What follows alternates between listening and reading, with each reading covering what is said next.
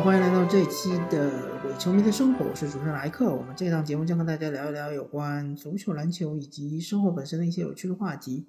这一期呢，我们还是照旧和大家聊火箭周刊。最近一段时间，火箭队的主题就是两个字：摆烂。那确实，火箭队的比赛现在看起来乏善可陈，对吧？啊，大家看来也比较疲态。我相信能坚持下来，连续看个三四场火箭队比赛的球迷应该是不多啊。呃，也难为大家了。其实我本人也是一样的，我看火箭队比赛都是断断续续的看的，看整场的机会确实不太多。但是我们要从一系列的失败中找到一些闪光点嘛。火箭队现在当然就二十连败嘛，二十连败肯定是创造了记录。然后离呃联联盟垫底的森林狼好像还是有一点五个胜场的差距啊。说差距其实有点搞笑，其实就是说火箭队还领先森林狼一点五个胜场。当然，其实呃规则改变之后，现在对于呃。排名后四的球队好像是获得状元的机会是均等的，同时获得前四千位的机会也是一样的，就是百分之五十二点几，好像还是百分之五十二，啊，稍微有点记不太清楚了。反正就是火箭队，即使成绩那么的烂，但是他们还是有将近一半的机会会失去自己的首轮签，这就非常悲剧了。如果说火箭队最终是在选秀，大会上面失去了自己的首轮签，那真的就是赔了夫人又折兵，呃，非常的，就是怎么说呢？呃，非常的郁闷。那么从现在情况来看，首先火箭队已经把塔克交易出去了，交易出去之后呢，获得的报酬还行，获得回报还行，不算差。首先就是获得雄鹿的一个呃二零二三年的首轮签。呃，应该是二三至二四赛季啊，应该是后年的首轮签吧。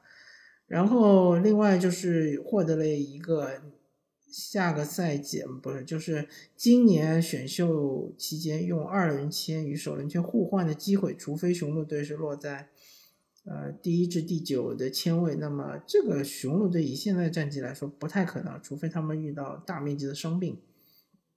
基本上就相当于火箭队用自己的次轮签换雄鹿的首轮签，呃，当然签位的提升并不是特别明显，但不管怎么说吧，呃，明年是选秀大年嘛，首轮签还是值钱的，而且说不定火箭还有机会用这个首轮签来做一些交易之类的，对吧？嗯，反正同时就获得了呃雄鹿队的 DJ 奥古斯丁和 DJ 威尔森，对吧？啊，送出是皮杰塔克还有库鲁斯。那当然，DJ 奥古斯汀和 DJ 威尔森肯定会让他们上场，但我估计效果不会特别的好。那嗯，塔克走了之后呢，去到了一支这个争冠球队，当然他自己也是比较心满意足。当然，嗯，对他来说更重要的不是总冠军，而是他后面一份合同能不能签一个长约。我相信这一点，塔克应该和雄鹿队已经谈妥了，不然的话他不可能去到雄鹿队，对吧？如果说他去了雄鹿打了半个赛季他就走了，对吧？自由身离开，那雄鹿怎么亏大了。那么，呃，关于奥拉迪波的话，我相信他应该也会离开。如果说这个。呃，自由球员交易日截止之前，奥拉迪波没有离开的话，那我觉得是火箭队总经理的失职啊，斯通石头兄弟的失职。他应该把奥拉迪波送走，然后换回呃相应的资产，就算是稍微折价一点，那也应该呃把他换走。因为奥拉迪波在火箭其实是没什么作用了，因为火箭很明显嘛，就是已经是躺倒的这种姿势了。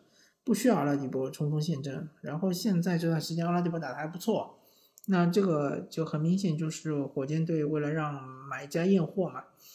阿拉迪波这个球员我怎么评价呢？我觉得他嗯不太适合做主攻手，这是肯定的，对吧？他本人的效率也很一般，即使在火箭这种，当然火箭队对于他攻空间的支持是很差的啊。火箭周围一圈是寒冰射手，包括沃尔本人。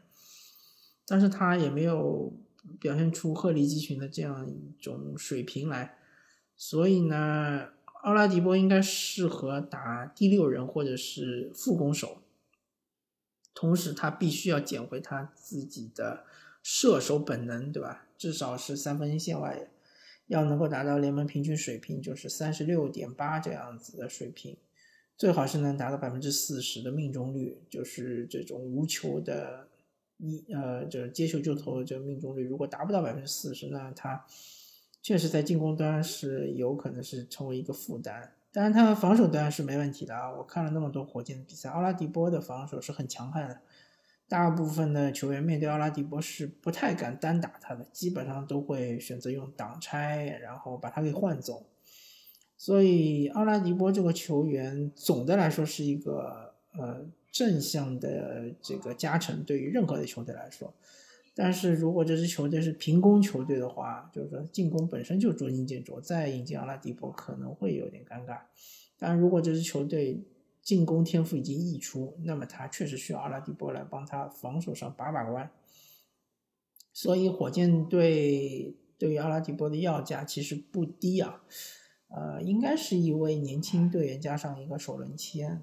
对吧？再加上呃配平的资产，所以当时好像对于勇士要求是呃帕斯卡尔，或者是那个森林狼的首轮签，对吧？再加上一些配配平的这个资产，所以勇士还要掂量掂量。而且因为勇士队他这个赛季他的超级奢侈税，呃税率非常的高，而且勇士是不可能拿到总冠军。以现在阵容来说。所以勇士其实如果引进阿拉迪波，还要呃避税这样一个目的，所以火箭的要价是比较高的。那么火箭现在还有比较闪光的地方，一个就是泰特嘛，泰特打到现在为止基本上场场都上，而且呃效率还是不错的，而且他的防守也比较强悍，是一个攻防比较均衡的球员。他唯一的。呃，缺陷或者说他需要改进的地方，就是他三分球还是非常不稳定，呃，也不太准。呃，他在篮下的有一些空切也还不错，篮下的手感也挺好。那么，呃，小波特当然是天赋是更高的一个球员。小波特的话，如果阿拉迪波走了之后，小波特应该会占据他的位置，然后会获得更多的锻炼的机会，呃，成为一个控球后卫。呃，其实沃尔怎么说呢？啊，先说小波特吧。小波特，呃，应该是成为火箭今后很长一段时间的主力控卫的不二人选。当然，前提就是说沃尔能够交易走，或者说沃尔合同到期自行离开。嗯，否则小波特可能还只是第二控卫，或者说是这个第六人这样一个位置。当然，小波特他身高比较高吧，然后他的。呃，各种技术动作啊，包括他防守还都不错，是可以打磨打磨的。呃，然后就说回沃尔吧。那个沃尔的话，他当然他的合同特别的长，他很难交易走，这是肯定的。火箭呢也无所谓，他可以陪沃尔把这个合同给履行完。因为火箭队这个赛季肯定就是摆烂了嘛，下个赛季应该是不愿意再摆烂了，但是他可能也没有想过一定要进季后赛。呃，也没有想要补强很多的球员，对吧？因为下赛季好像他的首轮签是无保障的，但是只要你保证和这个呃，就就就雷霆的这个战绩差不多，或者是比雷霆战绩稍微好一点，那么你首轮签就不存在互换的这样一个因素嘛。那么沃尔呢，这个球员打了半个多赛季呢，我个人评价是这样的，他不他的实力没有达到一个 NBA。球队首发控卫的这样级别，呃，因为他是一个，呃，可以扛一定球权，但是他效率比较一般的这样的球员，他是中效，嗯，高球权的这样球员，嗯，而且他球权扛多了之后呢，很影响他的效率，所以沃尔其实更适合当一个球队的副手，或者说是最佳第六人，呃。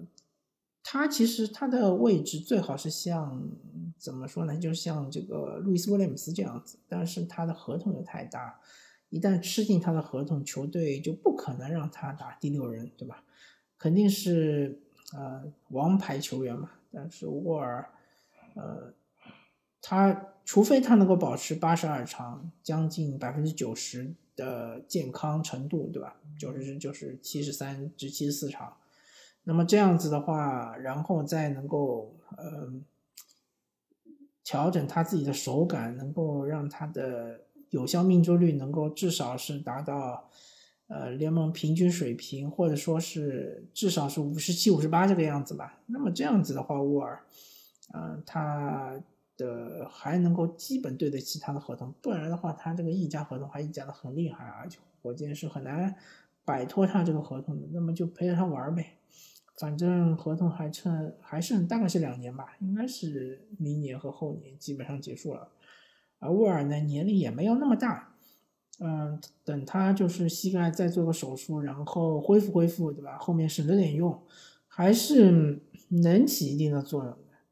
那么火箭着力要培养的一个是小波特，一个是泰特，还有就是呃穆尔巴。穆尔巴年纪有点偏大了，但是呃他这种打法，他这种小个的中锋其实还比较吃香的，就是要把三分球练出来。还有就是小马丁嘛，小马丁天赋是很好，但是。打球这个智商有点问题啊，不是特别的高，是吧？这种球员呢，其实 NBA 老实说一抓一大把，呃，能不能打出来就看自己的呃勤，就是自己的勤奋程度和自己的造化了，对吧？啊，其他的其实没什么好说，比赛嘛就是这么回事儿。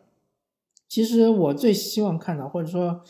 大多数火箭球迷希望看到比赛不要就是变成一场屠杀，对吧？被对方赢个二三十分，最好就是能够打激烈一点，打到最后时刻，然后就像这这场比赛火箭打这个雷霆，对吧？最后时刻绝杀失败，对吧？这种比赛看起来还有点激情，然后又没有妨碍火箭队的这个摆烂，好吧那么感谢大家收听这期的我是熊生兄我是熊猫来克下期再见拜拜。Can you kiss me